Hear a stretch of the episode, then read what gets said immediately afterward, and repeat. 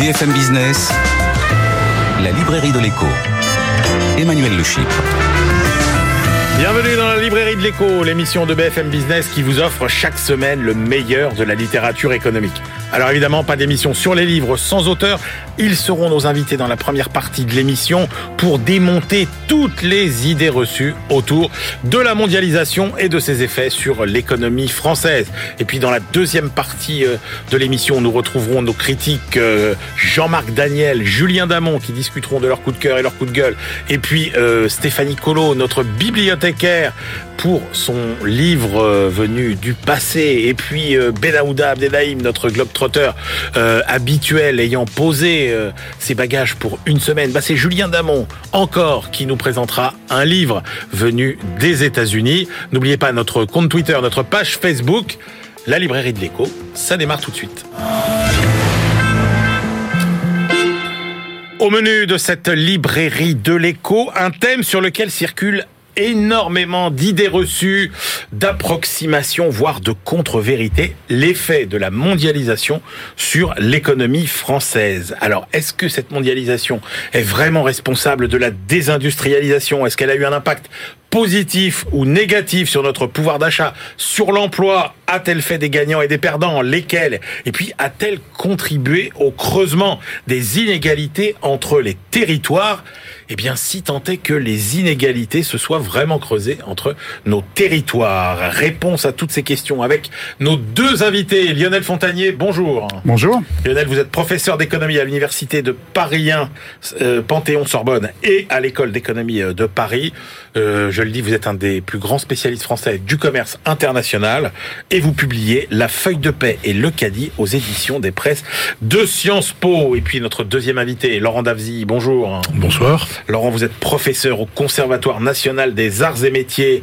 Euh, vous vous occupez de la chaire développement territorial et vous publiez aux éditions du Seuil. L'État a toujours soutenu ces territoires. Et oui, mesdames et messieurs, vous allez voir, ça, ça vous étonne. Ben, moi, ça m'a étonné aussi. On commence avec vous, euh, Lionel Fontanier. Euh, D'abord, photo globale. Est-ce que la France, oui ou non, a profité de la mondialisation? La France a profité de la mondialisation, à coup sûr, euh, qui a été la source de formidables opportunités. Mais tout le monde en France n'a pas profité de la même façon de la mondialisation. Et en réalité, tout dépend du type de métier que vous exercez, euh, du type de tâche que vous exercez dans, ce métier, car la mondialisation, c'est à la fois un plus grand pouvoir d'achat, mais aussi une redistribution des cartes en matière d'emploi, en matière de salaire. Et donc, vous avez des gagnants pour lesquels tout va bien sur la feuille de paye et tout va bien dans le caddie. Ouais. Et puis, vous avez des perdants pour lesquels les gains sur le caddie ne compensent pas les pertes sur la feuille de paye. L'objet du livre est d'identifier ces perdants. Alors effectivement, donc macroéconomiquement, grâce à la mondialisation, on a fait sans doute plus de croissance, on a créé en net euh, des emplois, notre pouvoir d'achat euh, s'est amélioré. Mais alors effectivement, euh, comment vous expliquez quand même ce sentiment euh, d'appauvrissement des Français à cause de la mondialisation Le point est que les gains dont nous parlons sont diffus, ils sont Ouais. répartis sur Remets l'ensemble le- la de lumière, s'il te plaît. Ils sont donc éventuellement moins ressentis par chacun, alors que les pertes, elles, sont concentrées. Les pertes sont concentrées sur certaines catégories de salariés exerçant certains types de tâches et qui ont des qualifications très spécifiques qui peuvent difficilement être redéployées sur de nouveaux emplois. Et donc, très souvent, ces salariés sont concentrés dans certains bassins d'emploi qui présentent toutes ces caractéristiques et dans lesquels les entreprises ont des caractéristiques similaires qui font qu'elles emploient toutes ce type de salariés. Il est dès lors très difficile au sein de ces territoires de retrouver euh, un emploi à qualification égale, à revenu égal. Lionel Fontanier, quand on parle de mondialisation, on, on- on- on parle d'un phénomène qu'on- qu'on- qui commence quand? Ah, La mondialisation, c'est quelque chose de très ancien. Oui. Nous avons eu une mondialisation au 19e siècle. Donc la mondialisation, c'est quelque chose de très ancien. Maintenant, ce dont nous parlons, l'accélération formidable qu'il y a eu, Ouais. c'est à partir, en général c'est comme ça que les économistes la chiffrent, à partir de l'entrée de la Chine dans l'Organisation mondiale du commerce. Ouais. Et ça a duré, cette formidable accélération, jusqu'à la grande crise financière de 2008-2009. Alors- Et donc c'est dans ce petit intervalle que les choses se sont accélérées et que le monde s'est agrandi très vite vers des pays à bas salaire et que nous avons échangé beaucoup plus vite, d'où l'idée que la Chine est responsable de beaucoup de nos problèmes en France, mais aussi aux États-Unis. Le fait que euh, la France soit euh, massivement désindustrialisée dans les années 2000, euh, donc après l'entrée de la Chine dans l'OMC, est-ce que on peut dire que l'attractivité de la Chine a été un des, un des grands facteurs de la désindustrialisation de la France? En réalité, la France se désindustrialisait déjà avant euh, l'entrée de la Chine dans l'OMC. Et si on regarde du côté américain, on a aussi euh, la, même image. Hein. On a aussi cette désindustrialisation qui a commencé avant. En réalité, la désindustrialisation est quelque chose d'assez naturel dans des économies avancées. À partir d'un certain niveau de revenu, toutes les économies avancées voient le poids des services dans le revenu national, dans la richesse qui est créée, le poids des services augmente. Et ce qu'on appelle la désindustrialisation, c'est cet effet-là, c'est que les services augmentent leur part dans la richesse nationale, alors que l'industrie réduit sa part dans la richesse nationale. Donc la mondialisation, l'arrivée de la Chine ont contribué à cette euh, avancée des euh, services ou ce recul de l'industrie, si vous voulez, mais ça n'est pas l'explication principale. Alors, si on regarde sur cette période euh, assez courte, finalement, depuis 2000, est-ce qu'on peut donner quelques chiffres sur les gains de la mondialisation, sur, en termes de pouvoir d'achat, en termes d'emploi, en termes de croissance? Voilà, donc les chiffres ont, ont, été effectivement calculés. Donc je vais vous donner des, des, ordres de grandeur qui sont ceux sur lesquels il y a une forme de consensus entre les différents travaux, entre les différentes méthodes. Donc au niveau des gains de pouvoir d'achat, L'ordre de grandeur qu'il faut garder, c'est que pour chaque ménage français, euh, le gain de la mondialisation sur le caddie, c'est de l'ordre de 1200 euros par an. Ah oui. Donc ça fait 100 euros par mois avec la mondialisation. Et ça, c'est une estimation très conservatrice et qui a été reproduite dans différents travaux. Maintenant, de l'autre côté, si vous me demandez quel est le nombre d'emplois industriels perdus du fait de la concurrence de la Chine, l'ordre de grandeur euh, qui circule et qui euh, n'est pas un ordre de grandeur que j'ai calculé contrairement au précédent, mais qui a été calculé par quelqu'un d'autre de PSE qui est Clément Malguir. Cet ordre de grandeur est de 88 000 emplois en France sur la période allant de l'entrée de la Chine dans l'OMC jusqu'à la grande crise financière.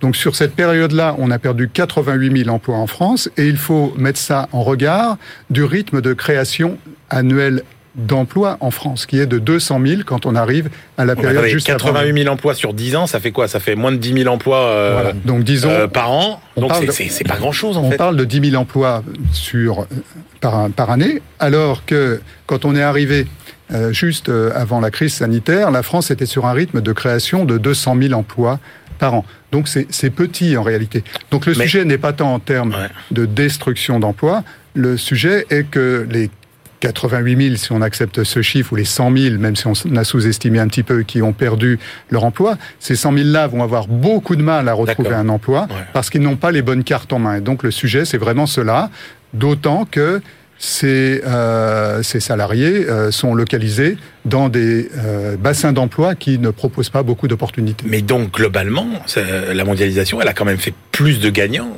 que, que de perdants. Voilà, mais les gagnants... Qui sont, qui sont les perdants Alors, on les, vous l'avez dit, hein, euh, les ouvriers... Euh...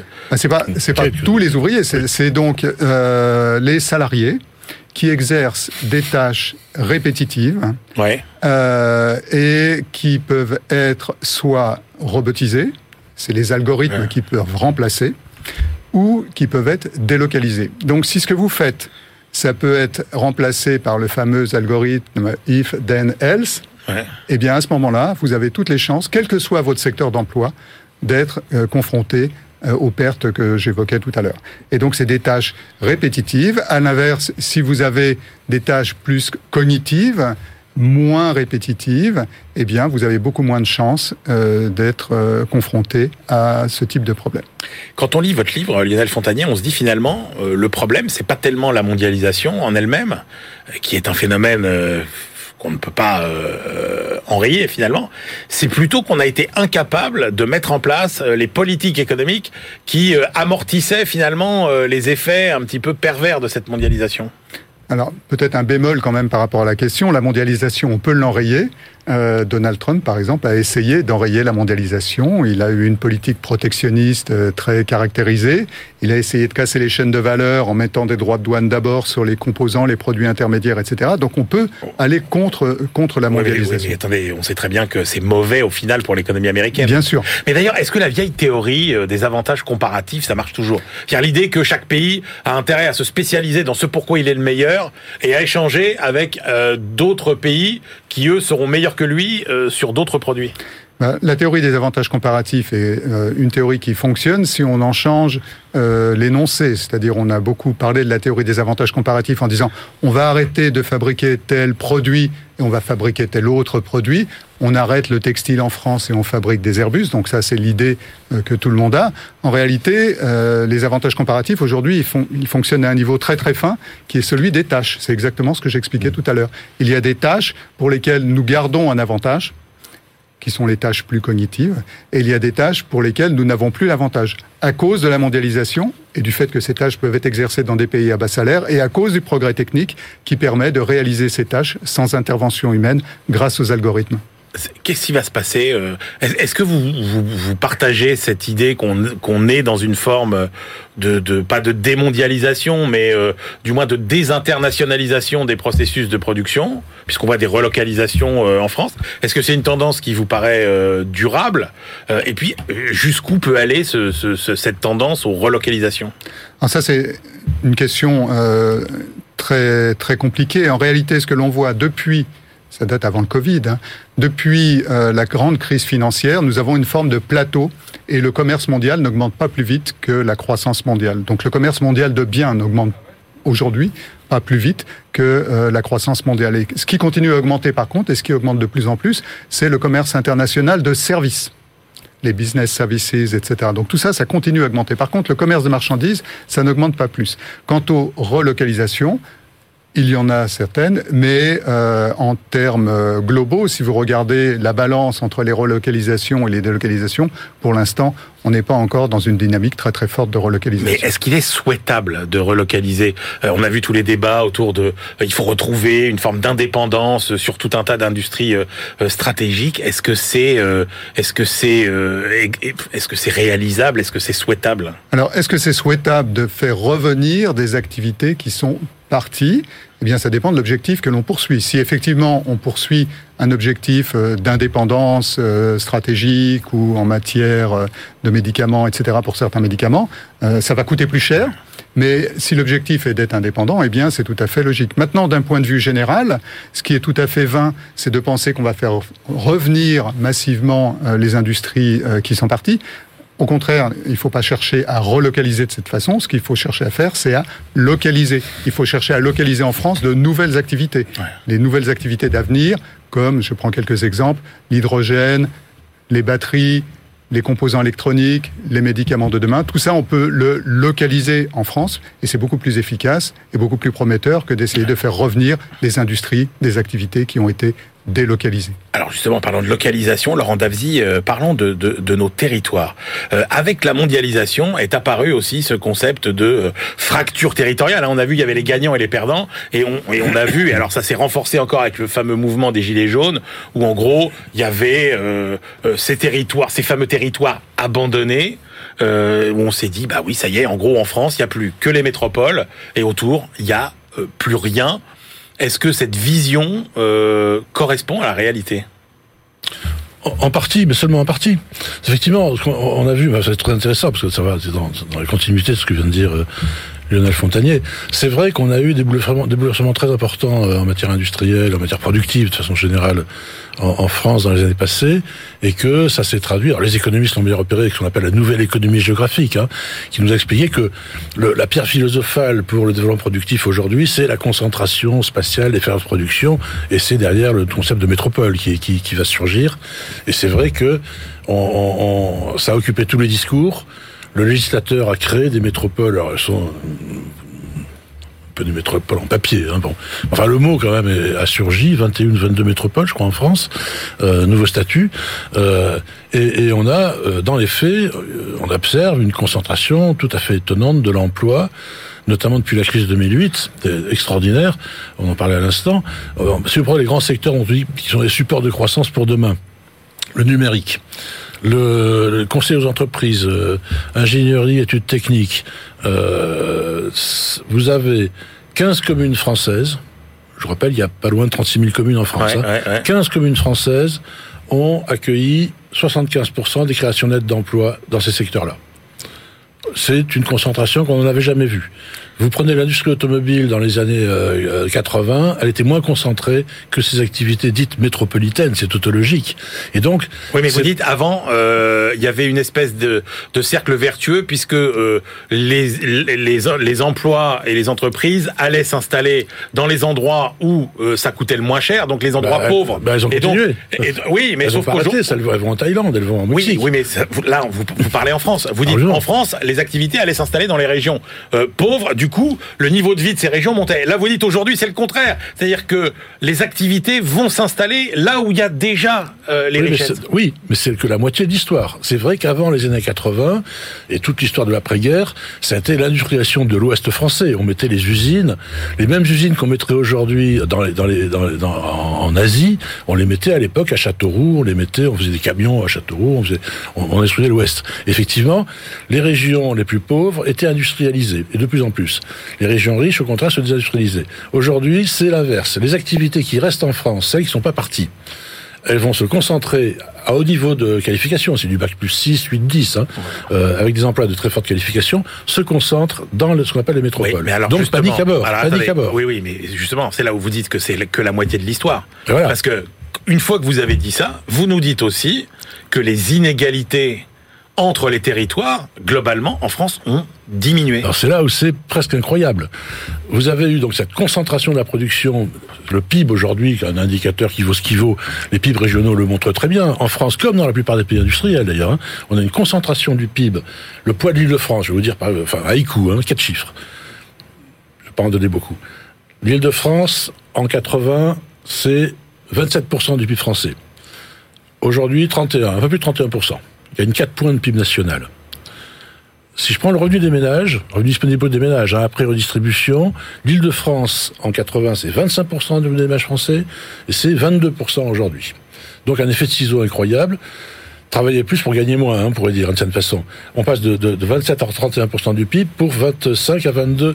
Qu'est-ce qui s'est passé? Il s'est passé que, en même temps que se concentrait la production, Ouais. le revenu s'est étalé. Exactement. Et à un point... Donc il y a une forme de redistribution de, Alors, de- moi, j'aime bien, il y a des une forme. incroyable. On est dans un pays dans lequel on nie en permanence l'existence de ces phénomènes. On défile dans la rue en disant justice euh, fiscale, euh, c'est honteux, le naufrage de la solidarité. Il y a des personnalités tout à fait honorables, de grande qualité, bien plus malins que moi, qui effectivement se répandent sur le fait que on est dans un système totalement inégalitaire et tout. On est tout simplement dans un des pays du monde, sinon le pays du monde. Je parle sous le contrôle de professeur de Paris 1, euh, où les mécanismes de solidarité sont les plus puissants. Un enfant de quatrième peut comprendre que quand on a des dépenses publiques et sociales qui représentent 57,1% du PIB, c'est qu'il se passe des choses. Vous prenez quelqu'un dans la rue, vous le retournez, vous le videz, vous avez les pièces qui tombent. L'essentiel du pognon qui va tomber, c'est Ouais. de l'argent qui est passé Mais par alors, attendez. Laurent Davzy, parce que le discours qu'on a entendu, euh, notamment euh, au moment des Gilets jaunes, etc., de territoires abandonnés, euh, désertifiés et abandonnés, notamment par l'État, parce que c'était ça un peu ce qu'on a entendu ça, du message des Gilets jaunes, c'est que l'État a abandonné des territoires entiers. C'est inacceptable. On ne peut pas dire une chose comme ça. Euh, de façon générale, si on prend les inégalités de revenus par habitant entre les régions françaises, entre les départements français, entre les 350 zones d'emploi françaises, entre je 200 pas, pas plus bas, 350 c'est quand même un zonage assez fin. hein. Les inégalités de revenus par habitant n'ont pas cessé de décroître depuis un demi-siècle, depuis les années 60. Si je prends les inégalités sociales, on sort du territoire, on vient au social. Vous entendez partout explosion des inégalités sociales dans le monde tous les jours. On n'en discute même pas, c'est le contexte. hein. Tout le monde dit l'explosion des inégalités Ouais. sociales. Ça a dû vous échapper, vous Ouais. aussi, une fois ou l'autre. Euh, vous prenez les derniers, vous allez faites Google, INSEE, vous allez chercher les dernières études. On prend les inégalités de pouvoir d'achat euh, par décile ou en termes de coefficient de Gini. Un coefficient de Gini, c'est un indicateur Ouais. d'inégalité très puissant. Ouais. Depuis 30 ans, depuis 20 ans, depuis 10 ans, ça n'a fait, ça fait que baisser en France. Ça n'a fait que ba- baisser. Alors, Alors, vous avez- pourquoi? Alors c'est un élément de la réponse. euh, pourquoi les gens sont aussi inquiets? Eh oui. c'est parce qu'en fait, alors si je reviens sur la, la question sociale, c'est quand même ce qu'il faut voir, c'est que, par exemple, de 2008 à, à 2018, les inégalités de revenus en France ont baissé. Personne ne peut le croire. En même temps, ce qui s'est passé, c'est que le revenu, la crise a été très très violente. En 2008-2016, 2017-2016, on met presque 10 ans à retrouver le niveau qu'on avait en 2017, ça vous le savez, hein, en termes de PIB, en termes de... Mais ce qui s'est passé, c'est que le niveau de revenu des ménages, lui, a, on a freiné la progression. Oui, mais alors vous donnez presque une, une, une explication euh, optimiste euh, pour ce phénomène. Euh, quand on parle notamment de, de vous parlez de, de, de, stagnation des revenus, vous parlez aussi de la pauvreté qui, est, qui a quand même augmenté. Et vous dites, mais attendez, une des raisons pour lesquelles la pauvreté a augmenté, c'est parce qu'on a accueilli massivement des migrants qui sont arrivés très pauvres et dont le et dont le niveau de vie n'a cessé d'augmenter au fur et à mesure qu'ils étaient sur le territoire euh, français. moi, j'ai travaillé euh, à plusieurs reprises. J'ai contribué à des rapports euh, pour l'Observatoire national de la pauvreté, pour le gouvernement, et on a regardé la pauvreté en France. C'est quoi? C'est très simplement, pour aller très vite, des familles monoparentales et d'un autre côté des familles d'immigrés. Si on prend ces deux mécanismes, c'est là que se trouve la pauvreté. Premier mécanisme, famille monoparentale. Ça veut dire en fait que on a explosé le nombre de ménages. Il y a un truc que les gens ne veulent pas entendre. On vous dit ouais la, pauvreté parce que la France a les pattes qui tremblent, elle n'est pas capable de créer les emplois qu'il faut. La mondialisation nous a nous a mis sur le sur le sur le sur le flanc.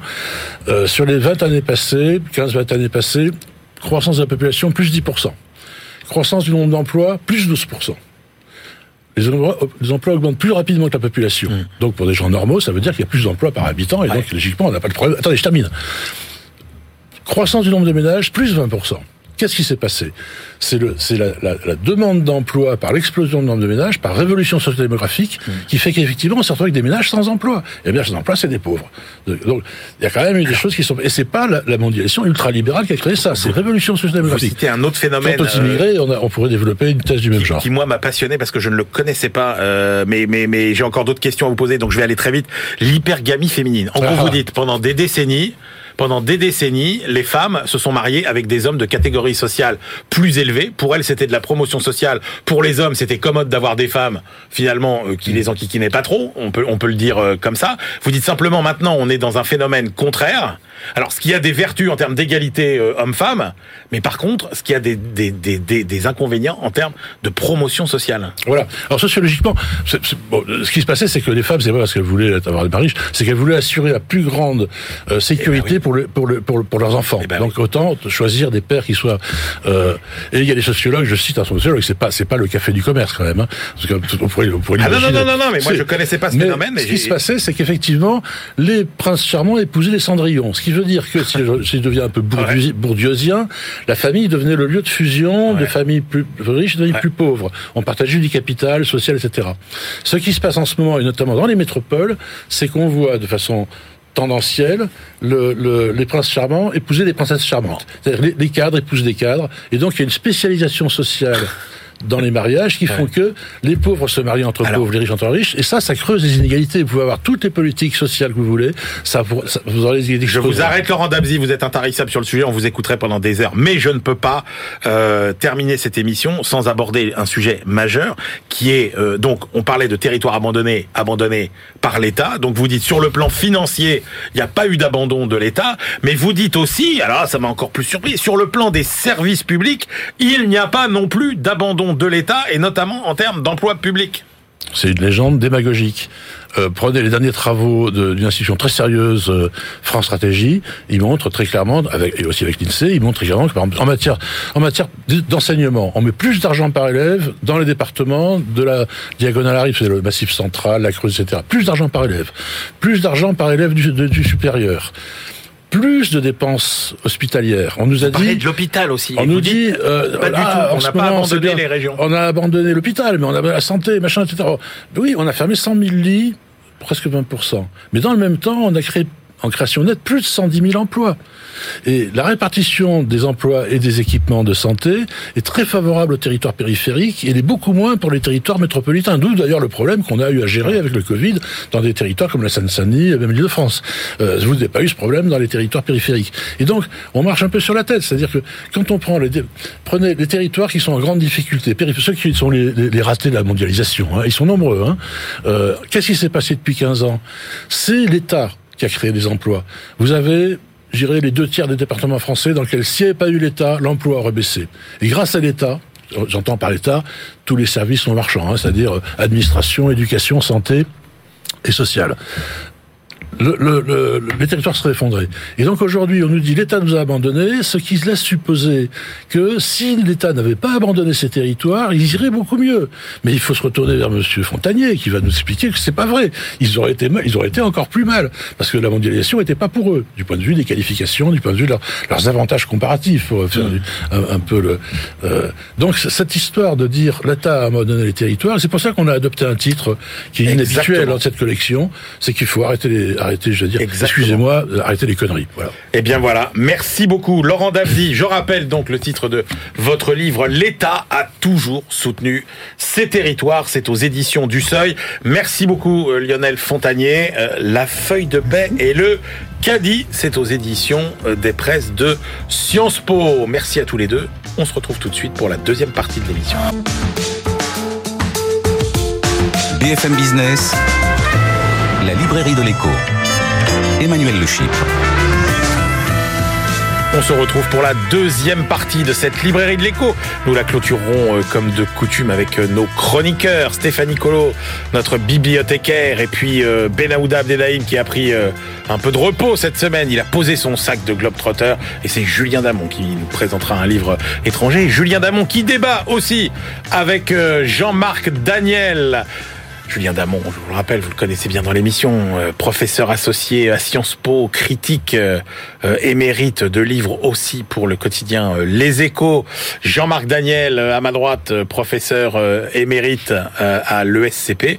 Et puis le critique attitré, lui, de la Société d'économie politique. Euh, alors, bah, vous savez que oui, nous aurions dû bientôt pouvoir aller au salon de l'agriculture, qui n'aura pas lieu euh, cette année, mais ça ne nous empêche pas de crier notre amour pour les paysans. Jean-Marc Daniel, avec euh, votre choix de cette semaine, pourquoi les paysans vont sauver le monde? Le livre de Sylvie Brunel chez Buchet-Chastel. Je précise que c'est un livre qui est sorti il y a un petit moment déjà, mais qui est tombé malheureusement dans le trou noir du premier confinement. On voulait en parler, eh bien, on répare cette injustice oui, exactement. Comme vous venez de le dire, c'est un livre un peu ancien, mais c'est un livre qui est toujours d'actualité.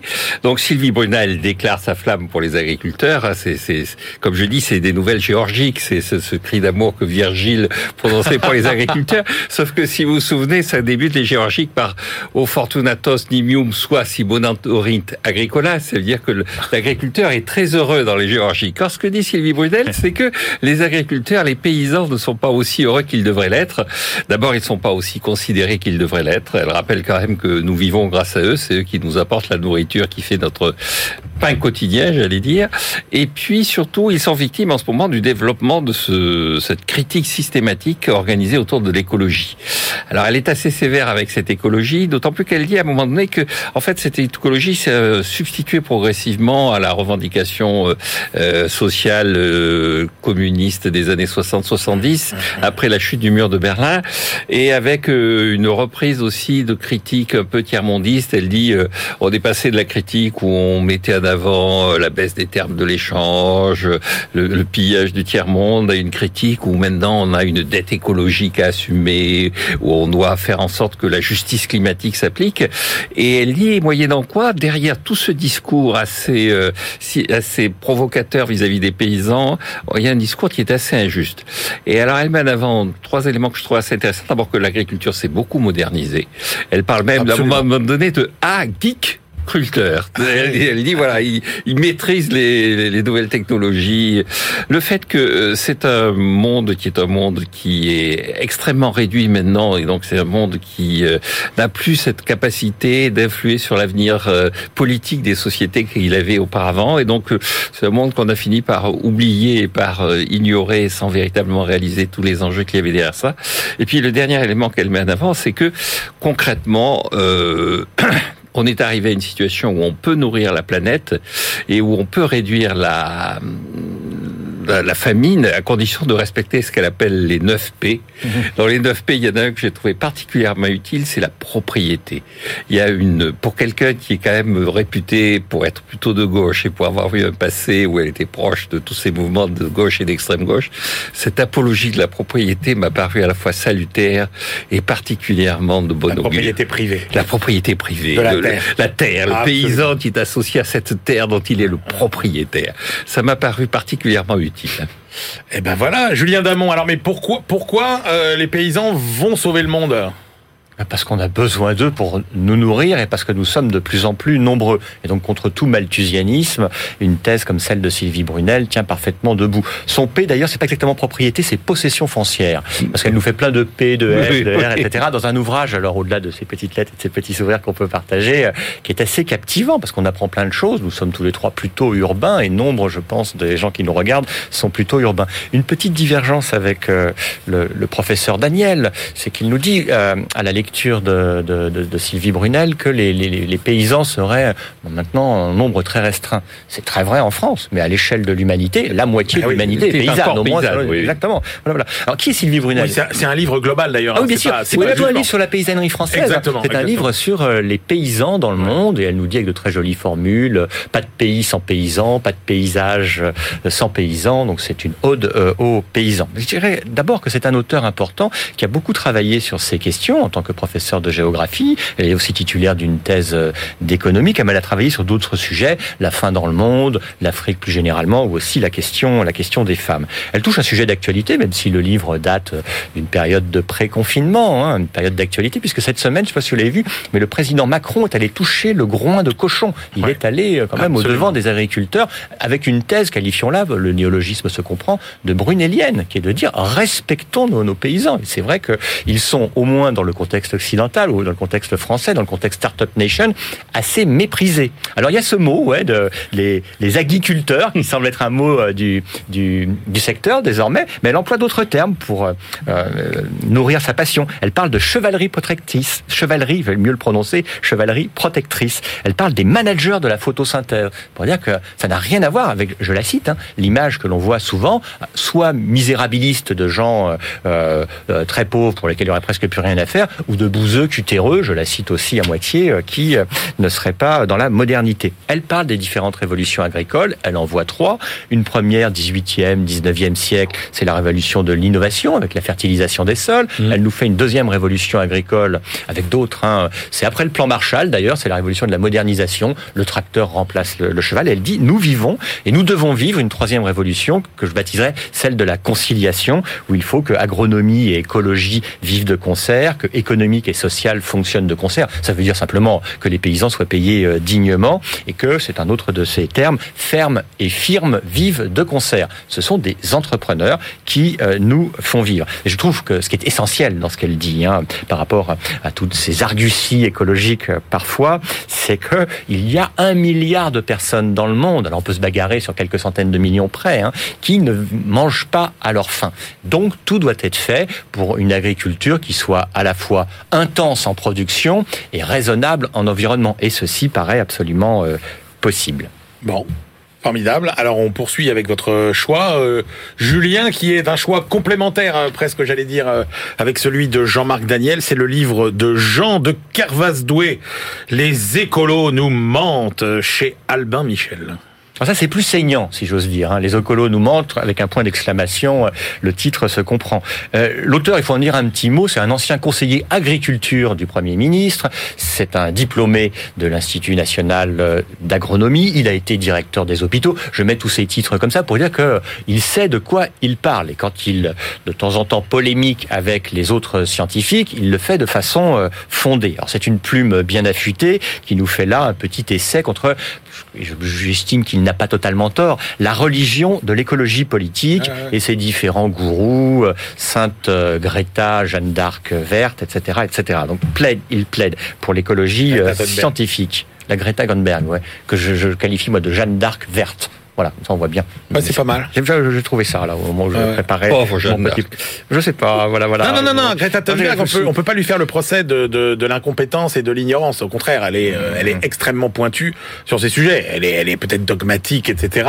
Mais dire qu'elle est stupide et qu'elle n'y comprend rien, non, il y a beaucoup de Ah gens non. qui parlent d'écologie et qui connaissent beaucoup moins de choses qu'elle. Ouais. Alors justement, là, le, notre ami Decavas-Doué s'attaque aux peu sachants Voilà. et très militants. Voilà, c'est ça, euh, sa, sa- sa grande critique. Et il souligne, je trouve vraiment à juste titre, le côté religieux religieux des croyances, le Ouais. catéchisme que nous répercute en permanence, tout en ne niant pas les difficultés de la planète, euh, ne niant en rien le changement climatique, soulignant bah, la terrible réalité de la surpêche et du raclage des océans, mais en même temps, il se dit, alors là, les écolos vont tous tirer une nouvelle fois leur fusil, mais le fusil à flèche, hein, parce que ça doit être mauvais d'avoir de la poudre. Il se dit favorable au nucléaire plus qu'aux énergies renouvelables. Il est favorable au diesel, il est favorable aux EGM, il est favorable aux pesticides, mais à chaque fois avec des arguments euh, fondés, solides, argumentés, et il se dit au total favorable au progrès. Ce qui l'inquiète, c'est la montée des positions liberticides, qui fait que il n'y a que des contraintes qui pèsent sur tout le monde, plutôt que euh, euh, bah, des libertés qui nous sont données d'apprécier les paysages et d'apprécier tel ou tel type de consommation. Il y a quelques pages assez saignantes aussi sur euh,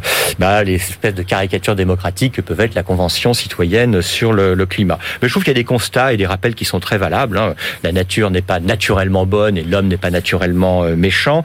Les problèmes d'environnement sont d'abord au sud et les donneurs de leçons sont d'abord euh, au nord.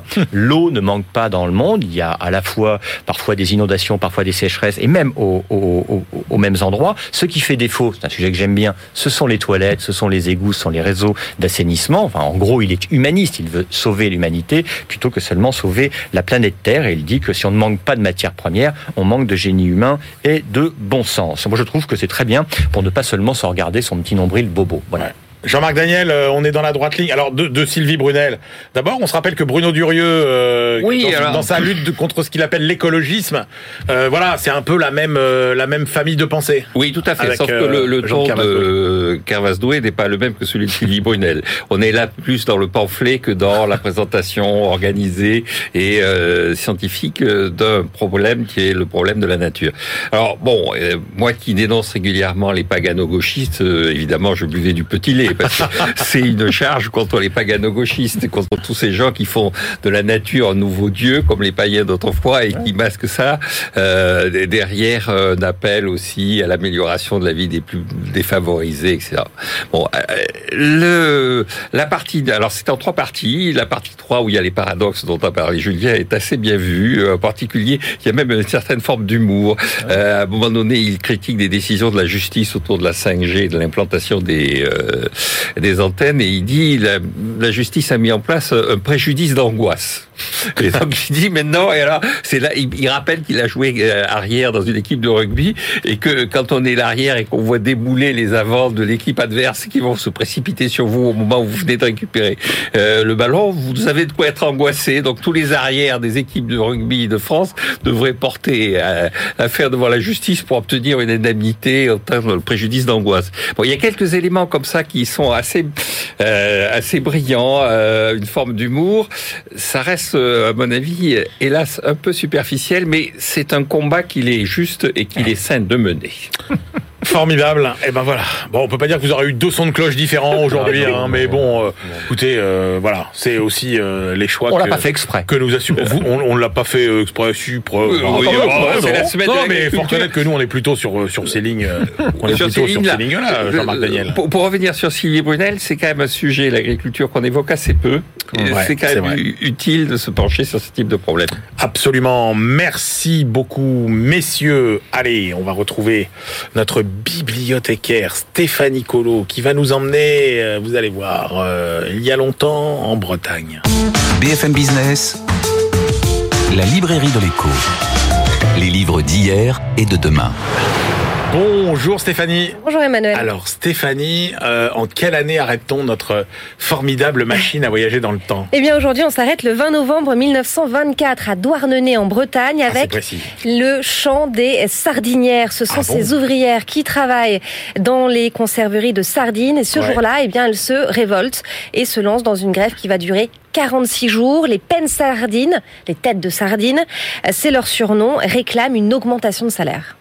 Euh, Stéphanie, quelles étaient leurs conditions de travail et, et précisément qu'est-ce qu'elles veulent? Alors, leurs conditions de travail étaient déplorables. hein. La majorité des femmes, elles sont 2000, euh, travaillent, sauf les femmes de notables, elles travaillent très jeunes aussi. Dans leur champ, elles disent, à 10 ou 12 ans, sont encore gamines, mais déjà pourtant, elles entrent à l'usine, du matin au soir, nettoient les sardines. Aucune législation du travail n'est respectée. Elles travaillent plus de 70 heures par semaine. Le travail de nuit et les heures supplémentaires ne sont pas pris en compte.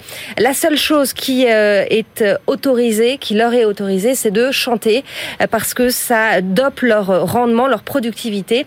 Et c'est donc par le chant euh, que va venir l'expression de leurs revendications. On les écoute. D'accord. Voilà qu'arrivent les peines sardines. Un jour tout ensemble, ces fameuses se lèvent. À plusieurs milliers se mettent en grève. Voilà, donc elles se mettent en grève, elles sont rémunérées 80 sous par heure, elles demandent 25 sous de plus, ainsi que le, paie- le paiement plus cher des heures supplémentaires et le droit de s'organiser, ce que les patrons des 21 conserveries refusent. Alors, quel est euh, l'état du marché à l'époque? Eh ben en fait, les conserveries euh, françaises sont sérieusement challengées par l'Espagne et le Portugal, Ah ouais. le Portugal, où les prix sont très avantageux, moitié prix pour euh, certains produits. Pourquoi? Parce qu'on y pêche toute l'année, que le prix du poisson, le prix d'achat du poisson y est beaucoup plus faible, et puis le coût de la main d'œuvre est dérisoire. Autre donnée, la faible consommation de poissons des ménages français, 2 kilos par an et par habitant, contre 12 en Angleterre, et il y a aussi les droits de douane qui sont très élevés. Oui, mais alors on voit pas bien euh, dans ces conditions comment euh, euh, les patrons vont pouvoir euh, accepter les, les revendications des, des sardinières. Comment ça se termine ce conflit? Eh ben en fait, le conflit prend une autre tournure quand les pennes sardines sont rejoints dans leur mouvement par tous les ouvriers de la ville et surtout par le maire communiste tout juste élu, Ah ouais. Daniel Leflanchec. Euh, il faut savoir que Douarnenez, c'est la première municipalité communiste de France. D'accord. Et tous chantent Saluez riches, heureux, ces pauvres en haillons, ce sont eux qui gagnent vos millions. Les industriels tentent de briser la grève et fomentent un attentat euh, contre le maire le soir du Nouvel An. Il sera blessé à la gorge mais survivra. Ça provoque néanmoins un- un- une émotion sur le Ouais, plan ça national. très loin, ouais. Ça va très très loin. Et le préfet exige des industriels une sortie de crise. C'est à ce moment-là que le 8 janvier 25, les revendications salariales sont satisfaites. Après 46 jours de grève, les sardinières obtiennent un franc horaire avec le paiement des heures supplémentaires et la reconnaissance du droit syndical. On écoute euh, un extrait. Douarnenez, depuis ce temps, rien ne sera plus jamais comme avant. À Douarnenez, depuis ce temps, rien ne sera plus jamais comme avant. Voilà, à Douarnenez, depuis tout ce temps, rien ne sera plus jamais comme avant. Rien ne sera plus jamais comme avant et on continue quand même dans notre belle Bretagne à avoir des très belles conserveries euh, de sardines comme quoi vous voyez l'augmentation des salaires n'est pas forcément euh, la frein. condamnation assurée pour euh, une activité à condition à condition de faire des produits de qualité. et voilà, et je ne fais de la pub pour aucune marque, évidemment. Merci beaucoup, Stéphanie. Allez, c'est l'heure de retrouver notre globe-trotteur du jour. Et oui, Benahouda Abdelhaim, eh bien, a posé un peu euh, son sac à dos et vous allez voir, euh, c'est Julien Damon qui euh, va nous présenter un livre venu d'ailleurs. BFM Business, la librairie de l'écho. Les livres d'ailleurs. Mon cher Julien Damon, alors, évidemment, vous êtes multicarte, vous avez toujours plein de livres euh, étrangers euh, à nous proposer. Et alors, vous avez choisi euh, cette semaine de nous parler du livre de Joseph Heinrich, The Weird, Weirdest. The Weirdest People in the World. Qui est d'abord Joseph Heinrich, Julien? C'est un professeur de biologie évolutive, c'est son titre, Ouais. à l'université de Harvard. Ça c'est chic. Et il a longtemps enseigné l'économie dans d'autres universités euh, auparavant. C'est D'accord. à la fois quelqu'un qui connaît la biologie et quelqu'un qui connaît l'économie, quelqu'un de sérieux. Alors, The Weirdest People, c'est qui? Alors, on va faire la traduction. Wildest, ça veut dire les gens les plus bizarres. Qui sont-ils? Ouais. Ce sont les Occidentaux. Parce qu'ils ne nous plongent pas dans Douarnenez au début du siècle, mais ils nous plongent euh, un millénaire et demi plus tôt. C'est-à-dire euh, au moment où l'Église catholique, au cœur du premier millénaire, décide que le mariage entre cousins sera interdit. Ça paraît étrange que d'évoquer tout ça, surtout pour un gros pavé qui fait 700 pages. Parce que à la Max Weber, ce qu'il veut faire, c'est expliquer les origines du capitalisme, les singularités occidentales. Et ce qu'il fait, c'est qu'il regarde un point très précis, qui est le fait que dans l'Occident a été interdit le mariage entre proches. Ce qui fait que dans l'Occident, les gens ont été obligés, pour trouver des conjoints, de sortir de leur lignée familiale, de leur logique tribale, et ça constitue, selon lui, progressivement au fil des siècles, une euh, psychologie particulière qui explique la phosphorescence internationale de l'Occident, son, son emprise économique sur le monde, et c'est une explication qui peut sembler un peu étrange parce que ça peut sembler tout petit, mais ça fonctionne très bien. Et ça fonctionne très bien parce qu'aujourd'hui, les gens sont très différents. Les Occidentaux sont très différents. Si on prend son sigle, car weird devient un sigle pour lui, qu'on traduit donc aisément par bizarre, moi j'ai proposé de le traduire par Frido. C'est pas joli, on voit pas exactement ce que ça veut dire, mais Frido ça veut dire formé, riche, industrialisé, démocratique, occidentaux. C'est ça les, Occidentaux, et c'est une population très singulière dans l'histoire de l'humanité qui se distingue de toutes les autres populations euh, du monde. Aujourd'hui, au Moyen-Orient et en Afrique, les gens pour le quart d'entre eux, pour ceux qui sont mariés, se marient dans leur cercle familial proche. Économiquement, ils travaillent dans leur cercle familial très proche. Nous, les Occidentaux, nous sommes au moins, trois autour de la table là, eh ben, nous ne sommes pas mariés avec des proches et nous travaillons avec tout le monde. Et ceci, selon ce professeur Henrich, avec une thèse qui, sans faire beaucoup de débats, mais fait, fait des vagues, des, développe euh, des, des colloques, euh, des contrepoints, et amène, je trouve, moi, de la connaissance aux spécificités de la civilisation euh, occidentale, avec cette idée forte selon laquelle les Occidentaux ne sont pas aussi tribaux que les autres. Alors le grand sujet, c'est que se passera-t-il demain Parce que la spécificité occidentale, quand même, se réduit progressivement. Alors vous savez qu'il y a un autre euh, événement, une autre invention qui a été, euh, qui a démultiplié ce que vous venez d'expliquer et qui n'a peut-être pas été utilisé en Afrique. Est-ce que vous savez, est-ce que vous savez ce que c'est? Il y a plein d'inventions. Eh ben le vélo, mon cher ah, Julien. Oui, mais c'est venu plus tard. Alors le vélo, au début euh, effectivement euh, du, du, siècle, a permis à tout un tas de gens qui ne cherchaient des relations, qui ne se mariaient qu'avec les gens qui n'étaient déjà peut-être plus de leur famille, mais qui étaient peut-être encore de leur village. Oui. Eh bien, ils ont, et ça a été, euh, ça a permis d'aller chercher plus loin ailleurs des connaissances, des oui. relations. Mais la différence, c'est que le vélo vous le permet physiquement, concrètement. Là, c'est le droit qui vous l'interdit de trouver ouais, des gens ouais, proches de chez vous. Voilà. Bon, et bah, donc, nous interprétons tous en chœur maintenant. Ah, bicyclette, euh, qui avait notre chanson. Mais oui, non, mais puisque maintenant la librairie de l'écho est devenue une super Oui, production ah oui, exactement. dans laquelle on a des, on a des chansons et formidables. Et ben voilà, bah en tout cas, voilà une thèse intéressante. Comment l'Occident est devenu euh, psychologiquement euh, particulier et euh, peut-être à cause de cette particularité est devenu prospère. C'est Joseph Heinrich, ça s'appelle Julien Damon. The weirdest people in the world. Les gens les plus bizarres du monde. Voilà, c'est nous, les nous. Occidentaux. Merci beaucoup, Julien. Allez, c'est l'heure de nos ultimes choix. BFM Business, la librairie de l'écho. Les livres de la dernière minute. Jean-Marc Daniel, quelle est votre ultime sélection pour aujourd'hui Alors, mon ultime sélection, c'est le travail fait par l'Agence française de développement au sujet de l'économie africaine. Donc, ça s'appelle l'économie africaine 2021. Évidemment, ça porte essentiellement quand même sur 2020. C'est euh, un repère. Vous savez, donc, il y en a un sur euh, l'économie française, il y en a un sur le Absolument. commerce international. Ouais. Donc, celui-là, c'est sur l'Afrique.